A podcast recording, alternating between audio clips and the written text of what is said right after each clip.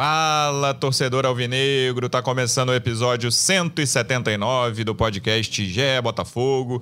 Eu sou o Luciano Melo. Depois de uma estreia que não foi surpreendente, mas obviamente foi frustrante, principalmente pelo primeiro tempo, né? O primeiro tempo foi um atropelamento do Corinthians em cima do Botafogo, mas no segundo tempo a história já foi diferente. Tem lições para serem tiradas desse jogo e coisas para a gente projetar daqui para frente. Tem muito assunto de mercado e um destaque para a torcida do Botafogo, que foi o grande destaque do domingo. Encheu o Newton Santos, fez uma enorme festa, mesmo com o time perdendo desde o início do jogo. E para homenagear a torcida, a gente está recebendo aqui casa cheia. Estou com vários convidados, quatro para ser mais exato, e dois deles cobrem o clube, são repórteres que cobrem o dia a dia do Botafogo no GE. Vou começar apresentando os dois. Como é que você está, Davi Barros? Seja bem-vindo. Fala, Luciano, nossos convidados ilustres e torcida alvinegra. Pois é, vamos aí falar de mercado, últimas 48 horas aí de ação do Botafogo e também o que tivemos no domingo passado, que deu uma certa decepcionada na torcida. Também repórter que cobre o dia a dia do Botafogo no GE. Como é que você está, Renata de Medeiros? Seja bem-vinda. Opa, Luciano e todas e todas que estão conosco. Um prazer estar aqui. Vamos repercutir essa primeira rodada de Campeonato Brasileiro e também projetar essas próximas horas do Botafogo até o fim da janela de transferência. É isso, nosso convidado fixo aqui do podcast, representante do Botafogo no projeto A Voz da Torcida, no canal Setor Visitante no YouTube. Como é que você está, Pedro Depp? Seja bem-vindo. Fala aí, Luciano, pessoal, torcedor alvinegro.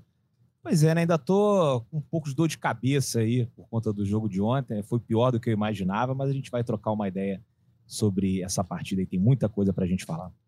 Nossa novidade aqui no time de hoje apresenta o podcast durante as minhas férias, sempre com brilhantismo, acompanha sempre o Botafogo. Como é que você está, Rafael Barros? Seja bem-vindo, obrigado pela sua presença. Fala, Luciano, obrigado pelo convite. É, fala, Renata, Davi, Pedro, torcedor e torcedor alvinegro. É, é um sentimento que, que, é meio confuso, né? É, que em inglês a gente falaria mixed feelings, né? Falou bonito. Tá, eu tô feliz, por... é bonito, né? a gente não tem uma tradução muito em português para essa expressão, né? Sentimento confuso, misturado, sei lá. Por um lado. Feliz e... É, feliz e triste, seria? Como é que é? é eu... Sorrindo. Hã? Sorrindo. Chorrindo, boa, ótimo. Vou usar isso agora, chorrindo. Eu tô chorrindo hoje porque, assim, muito bonita a festa da torcida alvinegra, mais de 36 mil pessoas no Nilton, é, se eu não me engano, o sétimo maior público da história do, do Botafogo no estádio, né, estava é, lendo esse, esse, esses dados aí, a gente teve aquele jogo com Colo-Colo também, com o público na Libertadores, então me, me voltou a, a, me lembrar um Botafogo de, de muito sucesso, claro que o Botafogo ganhou a Série B ano passado, foi muito legal, com alguns jogos também com bom público, contra o Operário, contra o Guarani ali na, na festa das faixas, do título, mas esse lado foi um lado bom. Mostra que o torcedor está confiante no projeto, mostra que o torcedor está abraçando o Botafogo como instituição, isso é muito importante. Inclusive, é, a gente vai desenvolver isso mais no podcast, mas eu acredito que o Luiz Castro só conseguiu botar o time que ele colocou, que era o time que todo torcedor queria ver, mesmo o time desentrosado, mesmo o time que a gente sabia que tinha esse risco dos jogadores não se encontrarem, errar cobertura, errar marcação, é, errar passe até curto, errar tomada de decisão, mas esse time só pôde entrar em campo porque o Botafogo ele construiu por esse abraçar da torcida ao projeto maior do John Textor, da, da SAF, é, só por isso que o Botafogo pôde entrar com essa equipe que entrou com bons nomes, mas não com um bom time. A gente sabia que era um time desentrosado e que corria o risco de enfrentando uma equipe de qualidade num dia que o William e o Paulinho jogaram como dos melhores dias de seleção brasileira. Poderia acontecer o que aconteceu, então a gente vai falar mais sobre isso. Mas estou feliz, por um lado, pela torcida, e estou triste porque o Botafogo, em campo, não conseguiu corresponder a essas expectativas. Davi, o que mais me surpreendeu no primeiro tempo, o Botafogo estava mais ou menos como eu esperava, até criou uma grande chance ali quando estava 0 a 0 né? Ótima jogada com direito à caneta e drible do Vitor Sá para o Erisson, mas depois do primeiro gol, principalmente, o Botafogo não conseguiu reagir. O que mais me surpreendeu foi até a atuação do Corinthians. Eu tinha visto o jogo contra o Always Ready. E aí, cara, altitude é sempre altitude. Eu acho que não dá para tirar muitas conclusões de jogos a 3.600 metros. Mas eu tinha visto a semifinal do Paulista contra o São Paulo. E apesar de ter sido só 2 a 1 o São Paulo dominou amplamente o Corinthians. Eu não esperava grandes coisas do Corinthians nesse jogo. Claro que eu esperava um time mais entrosado. Mas principalmente o William, né? Tava até brincando ontem, principalmente durante o, Manchester City Liverpool, que foi mais cedo, aquele chavão de redes sociais que você vê, o que você mais vê, né? Parece que estão jogando outro esporte. E o William, no primeiro tempo ontem no Newton Santos, parecia que ele estava jogando outro esporte em relação aos outros 21 jogadores dentro de campo. No Botafogo não teve resposta, o Botafogo não conseguiu reagir. E ali o primeiro tempo, até o 3 a 0 foi lucro, né? Em certo momento só dava Corinthians uma criação de chance atrás da outra, chegando na área com facilidade. Os dois laterais do Botafogo com muitos problemas, os volantes também com problemas. Foi um time que não conseguiu reagir diante de jogadores mais técnicos e muito mais entrosados? Não, pois é. O Botafogo que entrou em campo parece que estava numa rotação diferente até, né? E o William numa rotação ainda mais diferente, que era uma coisa acima de. Talvez tenha sido a melhor partida dele pelo Corinthians. E, e assim, ao mesmo tempo que ele estava jogando muito bem, ele jogou. E, e ainda assim parece que estava meio passando mal, aparentemente, tanto que ele saiu no intervalo é, o fato dele estar nessa, nessa outra rotação também se deve, se, se deve desculpa, o fato dele estar nessa outra rotação também teve relação, eu acho, até com quem ele encarou de frente, assim, que foi o, o Saravia, né? O Saravia que não jogava desde o, o dezembro do ano passado, então estava aí há cinco meses quase sem jogar, desde a da última rodada do Campeonato Brasileiro de 2021 pelo Internacional. E, e o Saravia que tem como uma das suas principais qualidades o apoio ofensivo, deixa um pouco mais a, a retaguarda desguarnecida, né?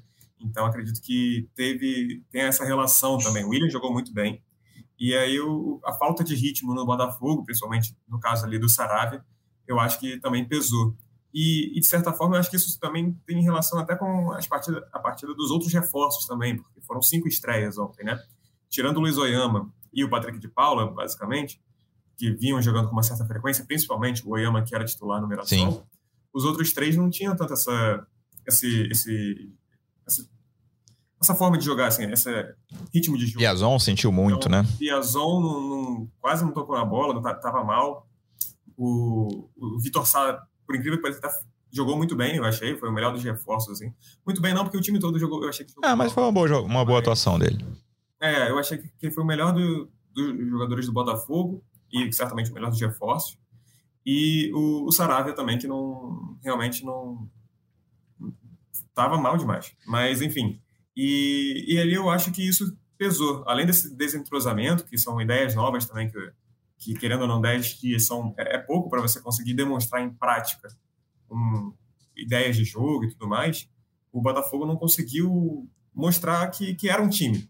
Tinha, assim, você conseguia ver algumas partes, por exemplo quando o Botafogo trocava passes, ele ia, chegava até o campo de ataque, construindo jogada, você via que o time todo estava no campo de ataque. Isso é uma ideia do, do Luiz Castro, que é atacar com todo mundo, que aí todo mundo, se, se perder a bola no campo de ataque, todo mundo já está ali para ajudar a pegar a bola de volta, a roubar a bola de volta. Mas não foi isso que a gente conseguiu ver na prática. Na teoria, dava para perceber que existia, mas na prática, não. Então, eu achei que faltou algumas coisas para o Botafogo, faltaram algumas coisas.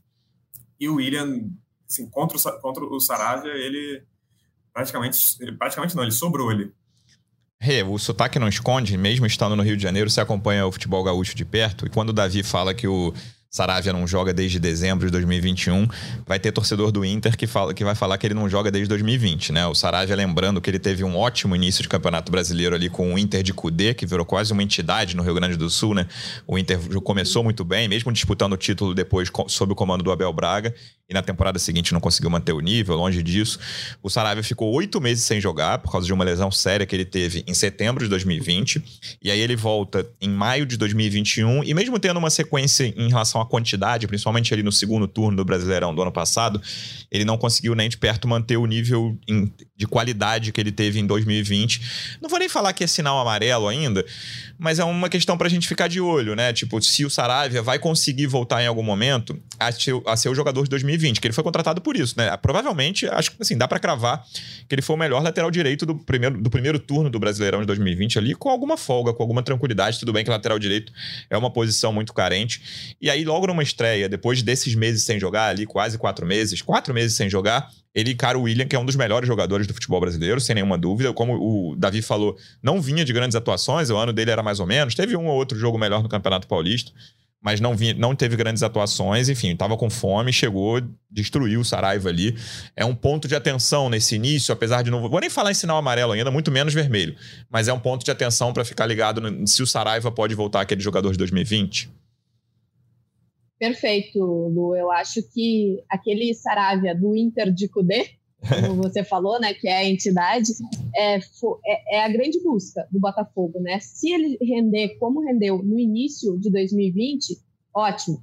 É, mas eu acredito assim que se for uma convicção do Luiz Castro manter ele para a sequência da, da temporada, que eu particularmente acho que para um primeiro jogo de Campeonato Brasileiro, talvez manter o Daniel Borges em um, um lado do campo, que a gente sabia que o, que o Botafogo ia passar trabalho, como de fato passou, né, com o William, talvez, para mim, né, fosse uma solução um pouco mais cautelosa e que, enfim, poderia ser um pouco, né, mais adequado para essa estreia do, do, Botafogo. Mas se o Saravia ganhar sequência por ali, vai ter que haver uma proteção maior para é, uma cobertura maior para quando ele for uhum. ao ataque.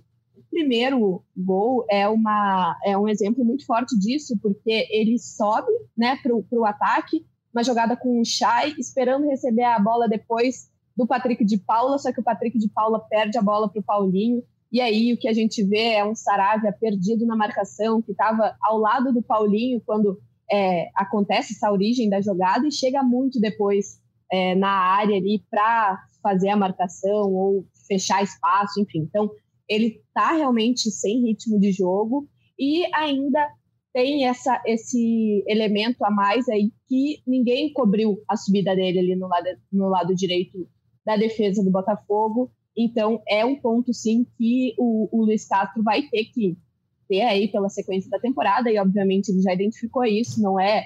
Não sou eu aqui que vi o Saravia jogar dois anos uhum. atrás para dizer né, que o Luiz Castro tem que ver isso, mas é, é um, um, ponto certo, assim. Time que joga com o Saravia vai ter que reforçar a sua defesa no lado direito, porque é, um jogador que sobe muito para ataque. O Depp, eu tava até vendo o seu vídeo pós-jogo, tá lá no GE, e você cita, pô, claro que você fala assim, cara, eu não quero dar aula de arquibancada, muito menos eu, mas não precisava vaiar o Saravia ali no fim do primeiro tempo, aconteceu com o Jonathan também, tudo bem que o Jonathan é um, vou dizer um fardo, né? Mas é uma questão que já vem sendo carregada há algum tempo pelo torcedor alvinegro. Os dois laterais ali, principalmente no fim do primeiro tempo, a torcida chiou. Se puder fazer uma ressalva pequenininha ao comportamento da torcida no domingo, seria. Acho que não precisava vaiar, principalmente o Saravia, que é o primeiro jogo dele com a camisa do Botafogo. Ah, com certeza, né? Mas, é, é, enfim, o torcedor, cada um reage de um jeito, isso faz parte né, é, do, da, da, situação, né? Enfim, tem muita gente que foi para lá com a expectativa muito alta e acabou se decepcionando. Acho que o Saravia ficou marcado aí nesse primeiro tempo, né? Por conta da facilidade que o Corinthians teve ali pelo lado direito, e a realidade é que o Corinthians tem o William e o Botafogo não tem ainda um jogador do nível do William, né? A gente espera que nas próximas janelas, se não for nessa de julho, no final do ano, que o, o Texor cumpra realmente a promessa de trazer um jogador é, fora, da, fora de série, né? Um, um craque. Assim, o William, para a média do futebol brasileiro, a gente pode dizer que ele é um dos melhores é, aqui. Estava jogando muito bem na Premier League até pouquíssimo tempo atrás, ainda é relativamente novo, tem 32, 33 anos, acho que ainda tem é, muito futebol aí pela frente. E aí o torcedor, obviamente, pegou no pé ali do, do Saravia, como também pegou um pouco também do, do Patrick de Paula, né? O Patrick de Paula, para mim, é, foi quem mais deu mole no gol do Corinthians ali, né? Ele erra o domínio e depois. Concordo. Ele, ele o Paulinho volta, passa né? ali. Por... Uhum. O Paulinho Chega passa atrasado também. Uhum. Muito atrasado, né? O Paulinho tava, parecia que tava desfilando na Sapucaí. Chegou com muita facilidade. Aí você tem o William que consegue um passe daquele, né? E, e o Paulinho, uma finalização sensacional também. Né? Então, é, é, o, o, time do Corinthians é melhor. Eu até antes de ir para o jogo, eu fiz o, uma live, é, enfim, uma resenha pré-jogo, tava falando com o pessoal, e no final a gente fez os palpites, né? E eu falei que eu achava que o Botafogo iria ganhar de 1 a 0 apesar de considerar o time do Corinthians melhor, mas eu achei que a atmosfera do estádio ia acabar, é, enfim, é, fazendo com que o Botafogo ali se superasse e conseguisse a vitória. É, o Corinthians vinha de resultados ruins, um resultado muito ruim ali na, na, na, na altitude, Sim. como você falou. Acho que se o Botafogo jogasse contra o Always Red, é, perderia de 3-4, né? Porque a gente ainda não tem um time.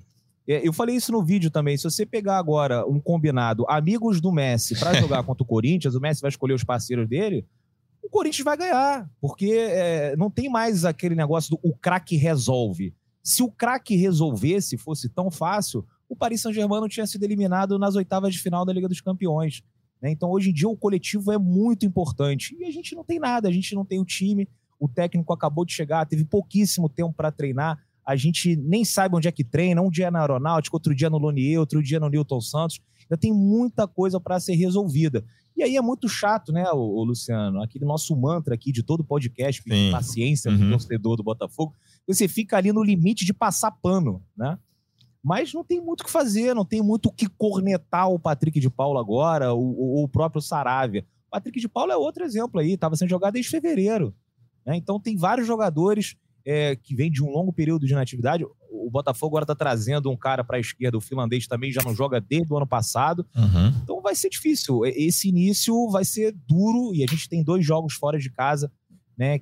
também, enfim, não, não vai ser fácil contra o Ceará e o Atlético Goianiense. E a gente não pode se desesperar, né? Porque pode chegar daqui a três, quatro rodadas e a gente está ali no Z4. Não, calma, porque eu acho que as coisas vão se resolver e confio que o, o Texo irá trazer é, reforços que realmente ali é, ajudem o time a subir de produção, mas também precisa de tempo, né? Isso aí o Texo não tem o que fazer, não dá para ele comprar tempo. É, pensando com a cabeça de quem já viu o jogo, podem nos chamar de engenheiro de obra pronta, Rafa. Eu tenho duas ressalvas à, à, escalação inicial. A primeira, a Rei já falou, que eu acho que o Daniel Borges podia ser mantido, pelo menos nesse iníciozinho de Campeonato Brasileiro. Claro que existia uma questão de festa, vamos botar todos os reforços de uma vez para serem titulares e para a torcida ver como é que vai ser, como é que eles vão se comportar. E principalmente o posicionamento do Chay no primeiro tempo, né? Depois o Luiz Castro até explicou isso na coletiva, ele foi perguntado sobre isso. O Piazon jogou centralizado e o Chay no primeiro tempo jogou pela direita. Ele explicou aqui, tô até vendo, a resposta. Ele fala que o crescimento, o, o Chay jogou pela direita, pois nosso crescimento era feito a três, o crescimento do Saravia o fazia cair para o meio, que é onde ele gosta, para trabalhar juntamente com com o Piazon nas costas do centroavante. Mas acabou que aquele posicionamento. O Chay ia para o meio, Luciano. Isso, isso. Ia para o meio, o Saravia ia lá para ponta. Eu falei, mas eu falei. Eu falei o quê? Assim, o crescimento do Saraiva o fazia cair para o meio, né? Fazia o Chay cair para o meio. Que foi, é, foi a aspa exatamente do, do Luiz Castro. Então, o Chay, boa parte daquele tempo do primeiro tempo ali, jogando pela direita, ainda que é, podendo chegar no meio ali quando o Saravia é, crescia muito, Rafa, foi assim, o potencial dele, o que ele pode render, até o que ele rendeu no segundo tempo. Não acho que ele tenha tido uma atuação brilhante, longe disso no segundo tempo, mas ele teve uma atuação muito melhor do que a do primeiro e o, o Piazon sentiu, né? Claro que não dá para adivinhar que o Piazon vai sentir, mas tem todo esse ponto da inatividade, o tempo de treino que ele tem com os companheiros ali. E aí, se puder, como engenheiro de obra pronta aqui, Rafa, acho que eu fazia, faria essas duas ressalvas.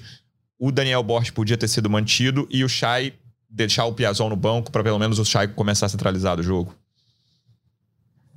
Sim, Luciano, tem um erro claro de posicionamento quando você coloca o Piazon centralizado, o Chay na ponta. E, mas existe um erro que eu acho que é mais grave, ainda mais crasso, que é quando você olha a escalação inicial do Botafogo e se pergunta quanto, com quantos jogadores o Botafogo vai marcar, vai se defender. Quando tiver que fazer a transição defensiva, quando o Botafogo perder a bola, não quando, não quando o Corinthians sair jogando de trás, tocando com calma. Isso não. Isso você se posiciona tranquilamente, faz aquele jogo ali posicional chamado e você desarma. Mas quando o Botafogo perder a bola, quem vai marcar? A gente já falou uhum. que o Saraiva é um jogador que atua muito mais como ala do que como lateral. A gente tem é, o que não tem cacuete tanto de marcação, ele apenas recompõe. O Piazon, claramente, um jogador que não, não marca, não marcou, pelo menos, não, não, não fez essa função muito menos o Erisson lá na frente. Eu já falei de quatro jogadores. No futebol moderno, você marcar com seis na linha, né, tirando o goleiro, é muito pouco. É muito pouco contra um time que tem uma transição letal, que tem um jogador mesmo mais velho como o Paulinho, que foi caracterizado mundialmente por ser um dos, um dos ícones do tal box-to-box, né? Uhum. Que é aquele jogador que faz uhum. do área a área e com velocidade.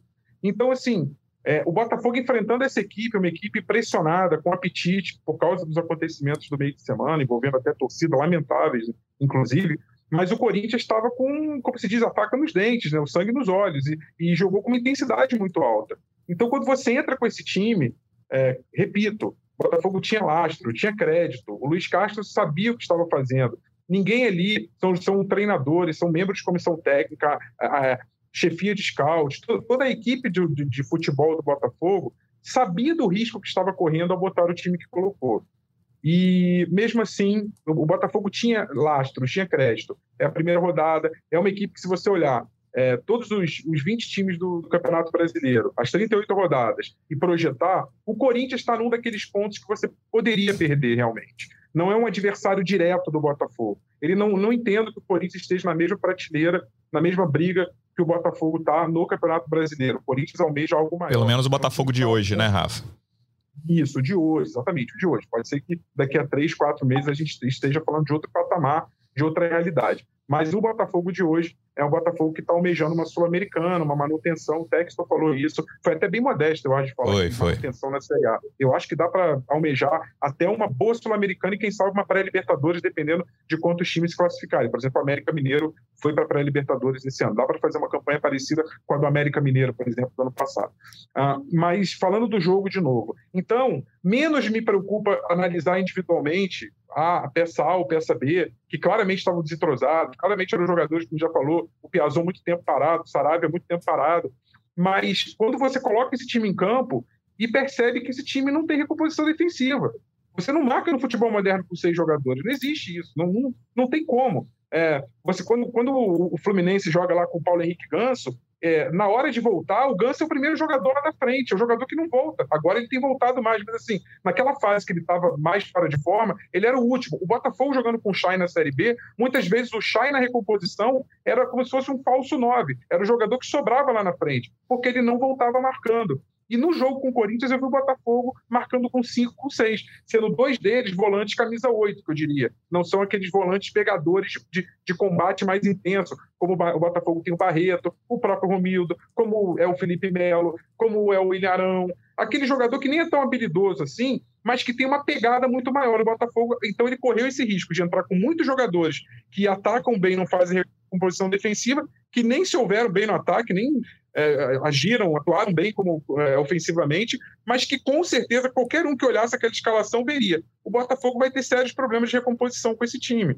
E o Oyama e o Patrick de Paula, principalmente, o Patrick perdido no jogo, sem ritmo nenhum, o Botafogo foi completamente exposto na defesa. Então, eu acho que o maior problema do Botafogo não foi só é, você analisar individualmente jogador por jogador, mas quando você coloca todos esses 11 que entraram em campo, você percebe que o time estava fadado a não marcar na recomposição defensiva e diante de um time como o Corinthians é, foi um atropelo. Um amigo meu disse uma frase que eu é o, um abraço para ele, o Camilo Pieira Machado, nosso uhum. repórter lá em Nova York, alvinegro doente. Uhum. Ele falou uma frase que acho perfeita. Ele falou assim: Rafael, o Botafogo poderia perder por pontos essa luta com o Corinthians. Era até esperado que isso acontecesse. Eu só não esperava que o Botafogo fosse nocauteado. É, o primeiro tempo foi um nocaute.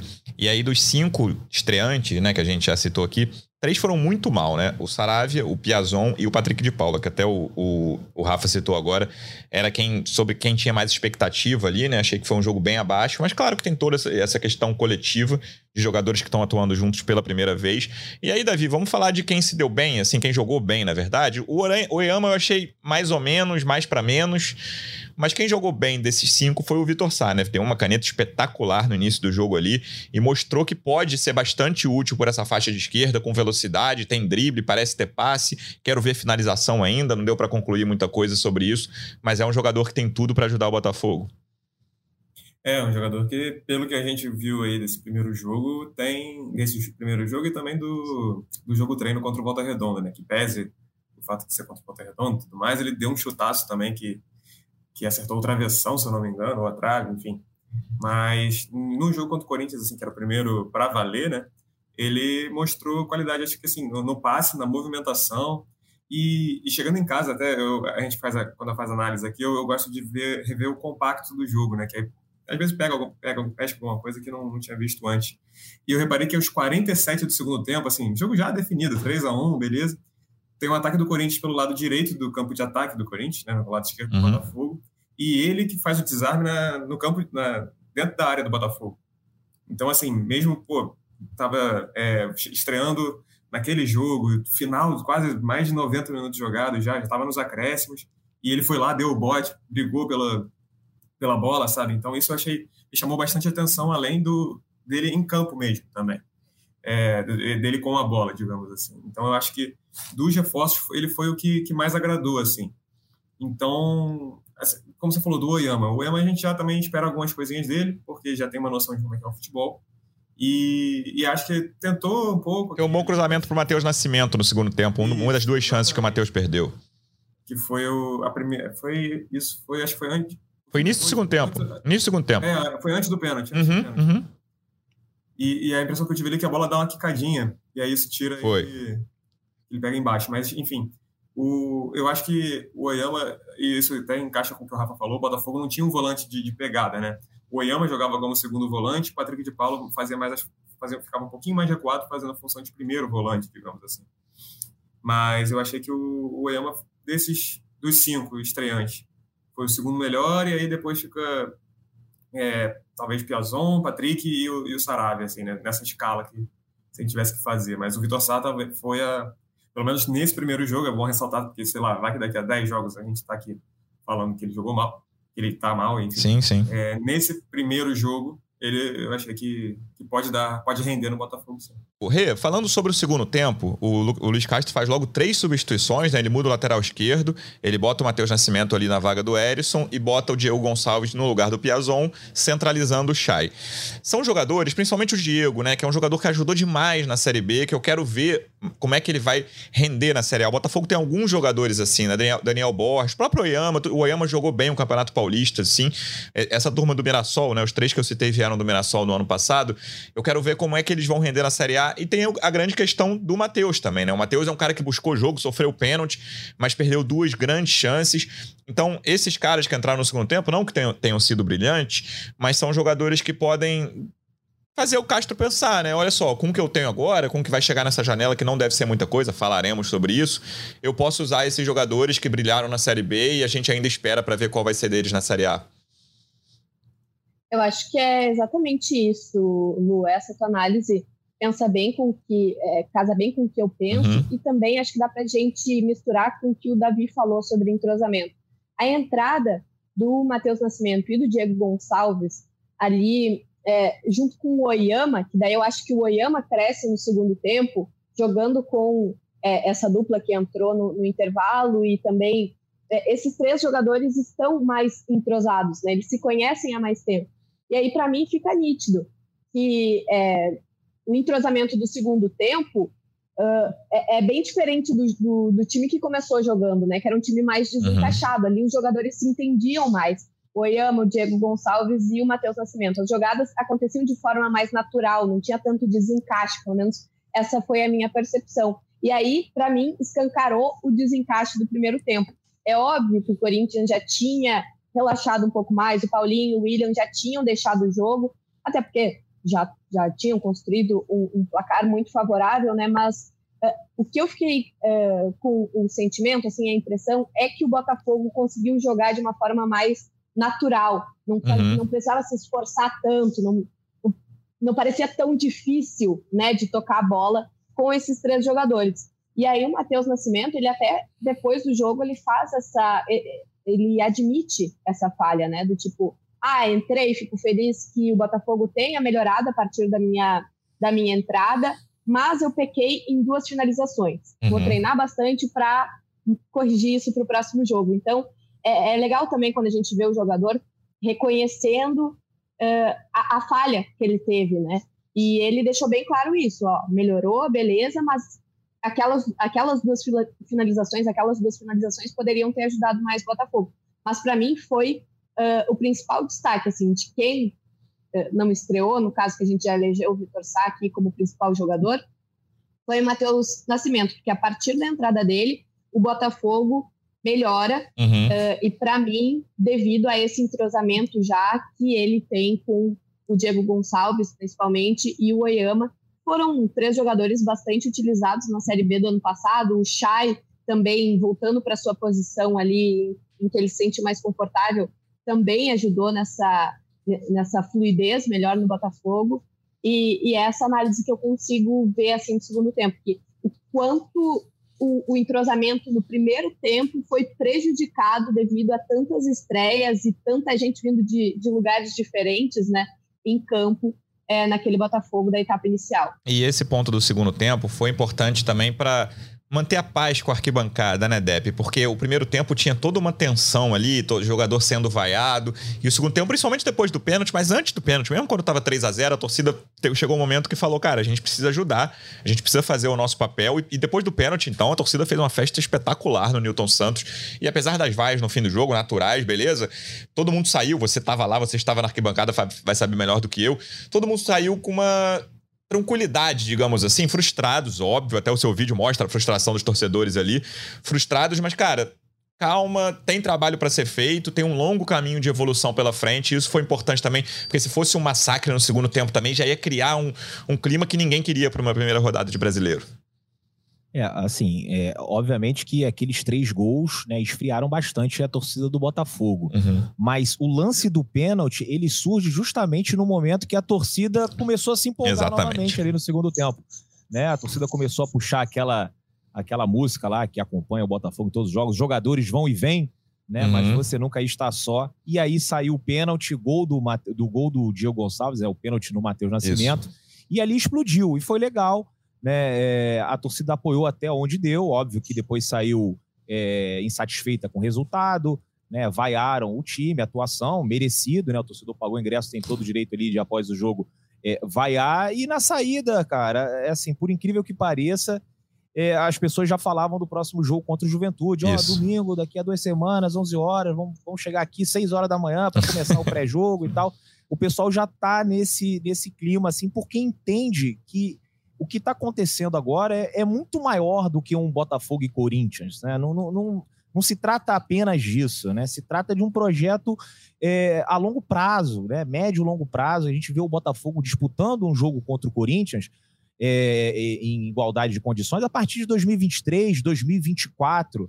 É, agora é o início e a gente está, obviamente, um, um, pouco preocupado, mas é, com, com essa movimentação no mercado de transferência. Aliás, Quero saber se os nossos setoristas vão trazer notícias boas, porque o torcedor do Botafogo ficava me parando ali na, no, no estádio Newton Santos. E as contratações? Vai vir um fulano, tem que contratar atacante, tem que contratar... Ou seja, falta um pouco mais aí de 24 horas aí, né? Eu, eu não sei se Isso. vou conseguir adiar a janela, mas o Botafogo tem que correr atrás, porque é preocupação. E o torcedor, o, o Luciano, todo mundo que me parava ali falava muito da lateral esquerda, falava também muito dos nossos atacantes. Acho que até o Matheus Nascimento entrou bem, mas não vejo fisicamente ainda pronto ali para jogar numa Série A. Tem um lance ali que ele recebe uma bola e ele chuta de longe. Acho que se é, tivesse mais explosão, né, tivesse mais preparado, ele conseguiria avançar é, e, e, de repente é, fazer um chute, dar um chute mais perigoso ali. Né? Perdeu também uma oportunidade numa boa jogada, né, uma boa tabela ali com o Oyama né? Ele desperdiçou. Isso. Mas é, acho que o Botafogo precisava de alguém mais experiente, aquele atacante que a gente sempre fala aqui, né?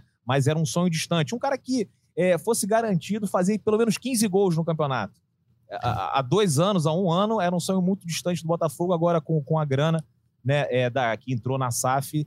É, se pudesse trazer nessa primeira janela, seria é, essencial, porque. São as suas é, prioridades, é, Depp. Para fazer a é, pergunta que a gente faz sempre aqui. É, você podendo escolher, faltam um pouco de mais de 24 horas, a gente está gravando na segunda tarde. Lateral esquerda e ataque são as suas prioridades? É, e um ponta direita também, né? É, eu me lembro é, daquela sua ponderação no último no podcast, quando você falou assim: ah, o Piazon pode ser tanto um dos cinco melhores meias do campeonato ou ser reserva do Botafogo nesses 45 minutos, acho que tá mais para a segunda opção, né? Então, é, o, o, Botafogo, se fosse atrás também de um ponta direita, agora atacante e lateral esquerdo, então, meu Deus do céu, a gente precisa muito, porque o que, que vai acontecer? No próximo jogo vai entrar o Hugo. E aí, com 45 minutos do primeiro tempo, a gente vai pedir o Jonathan de novo. e vai ser esse looping, né, que a gente não vai conseguir sair e tem que contratar, porque precisa, né? O, o time está desequilibrado. Né? Parece até que é, não diagnosticaram realmente quais eram os principais problemas do Botafogo, porque qualquer um, você encontra um Botafoguense com a camisa passando na rua, você fala assim, qual é o, o, a principal carência do time? Ele vai falar lateral esquerdo. e eu não entendi essa demora né, para o Botafogo ir atrás, ah, o Marçal. Mas, pô, é só em julho. Julho é, um, é um turno inteiro, é. quase. É. é, um turno inteiro. Né?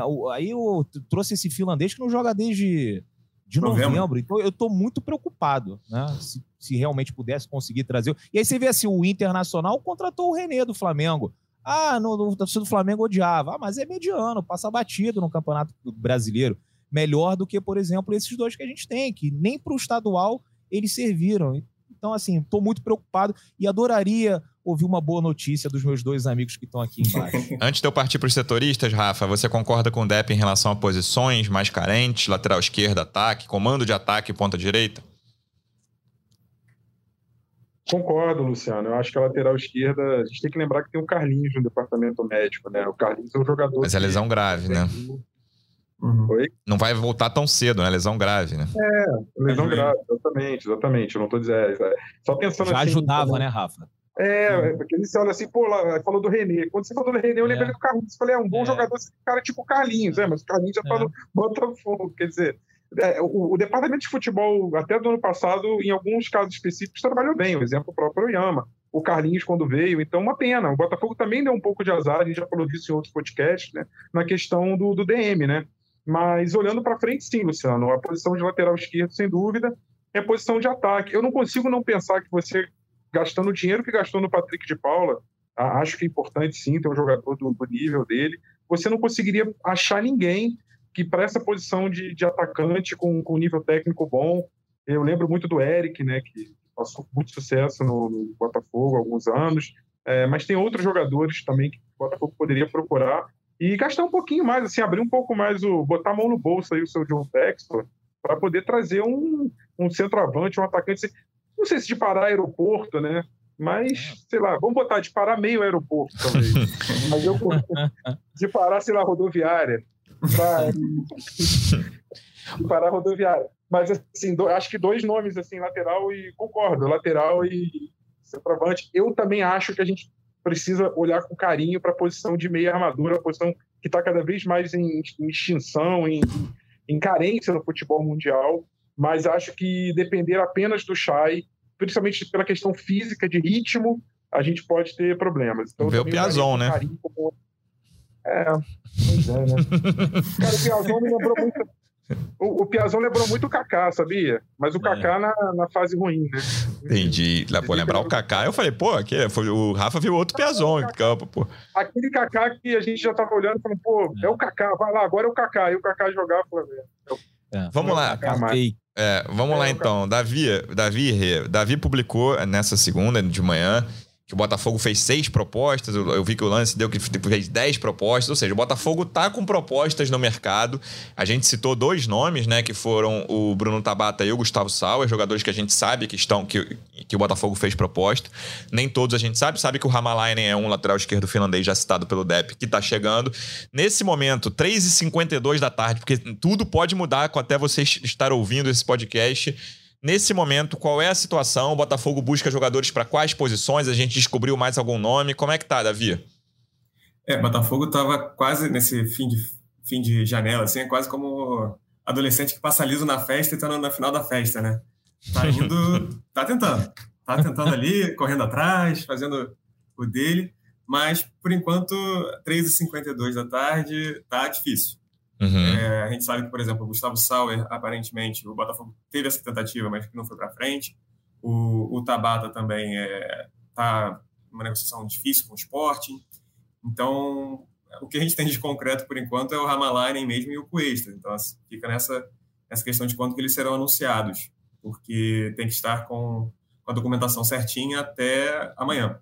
Amanhã tem que estar no bid, tem que, estar, tem que aparecer no bid já, a não ser que seja jogador sem contrato, até o dia, a partir do dia 12 de, de abril. No BID, no BID não precisa, Davi, é só ah, tá, a documentação com o clube, aí uhum. a regulamentação pode ser depois. Eu, eu falo isso também porque eu tive essa dúvida de manhã, aí eu dei uma, uma consultada nos especialistas de registros, e aí é isso, precisa ter o um contrato com o clube, aí o selinho ali da CBF de que, ó, tá, tá no futebol brasileiro e tal, e, e aí depois no bid pode demorar mais tempo, assim como o Luiz Castro, por exemplo, que já tem o seu contrato, uhum. mas ainda não tem toda a documentação para estar nos registros. Rê, como é que estão essas horas de vocês? Assim, a gente até contando um bastidor, a gente teve um problema técnico para começar o podcast aqui.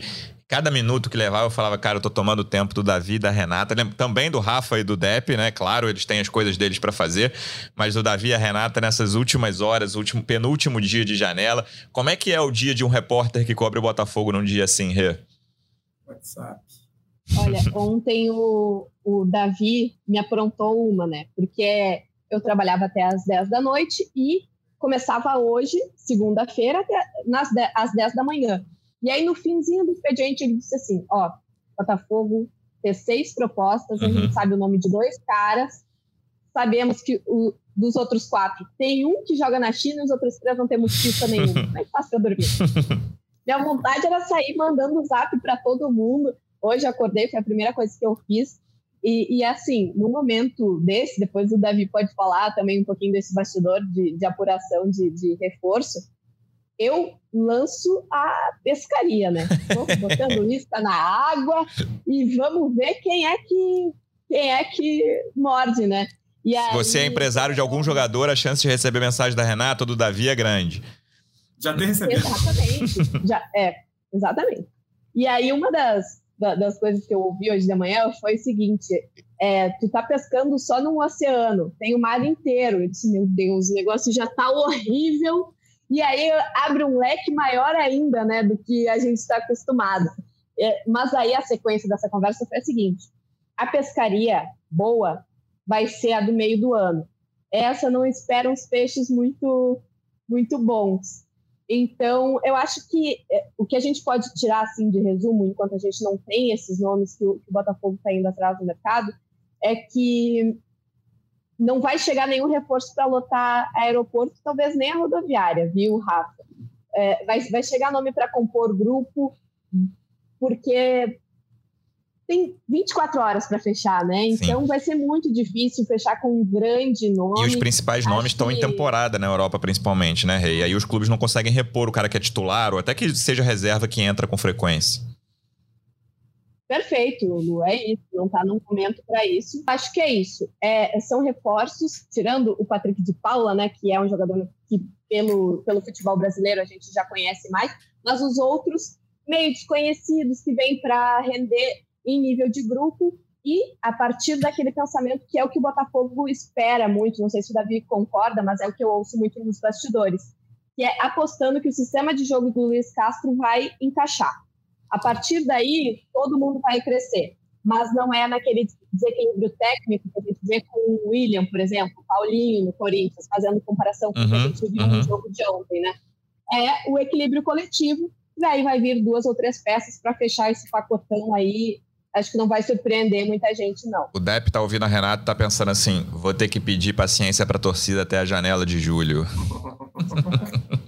Nossa, sou o maior passador de pano da história da torcida. Rafa, é, qual é a sensação? É isso, fala, fala, Depp. É. Não, é isso. É, infelizmente, a gente já sabia que o, que o Botafogo ia encontrar dificuldades nessa primeira janela.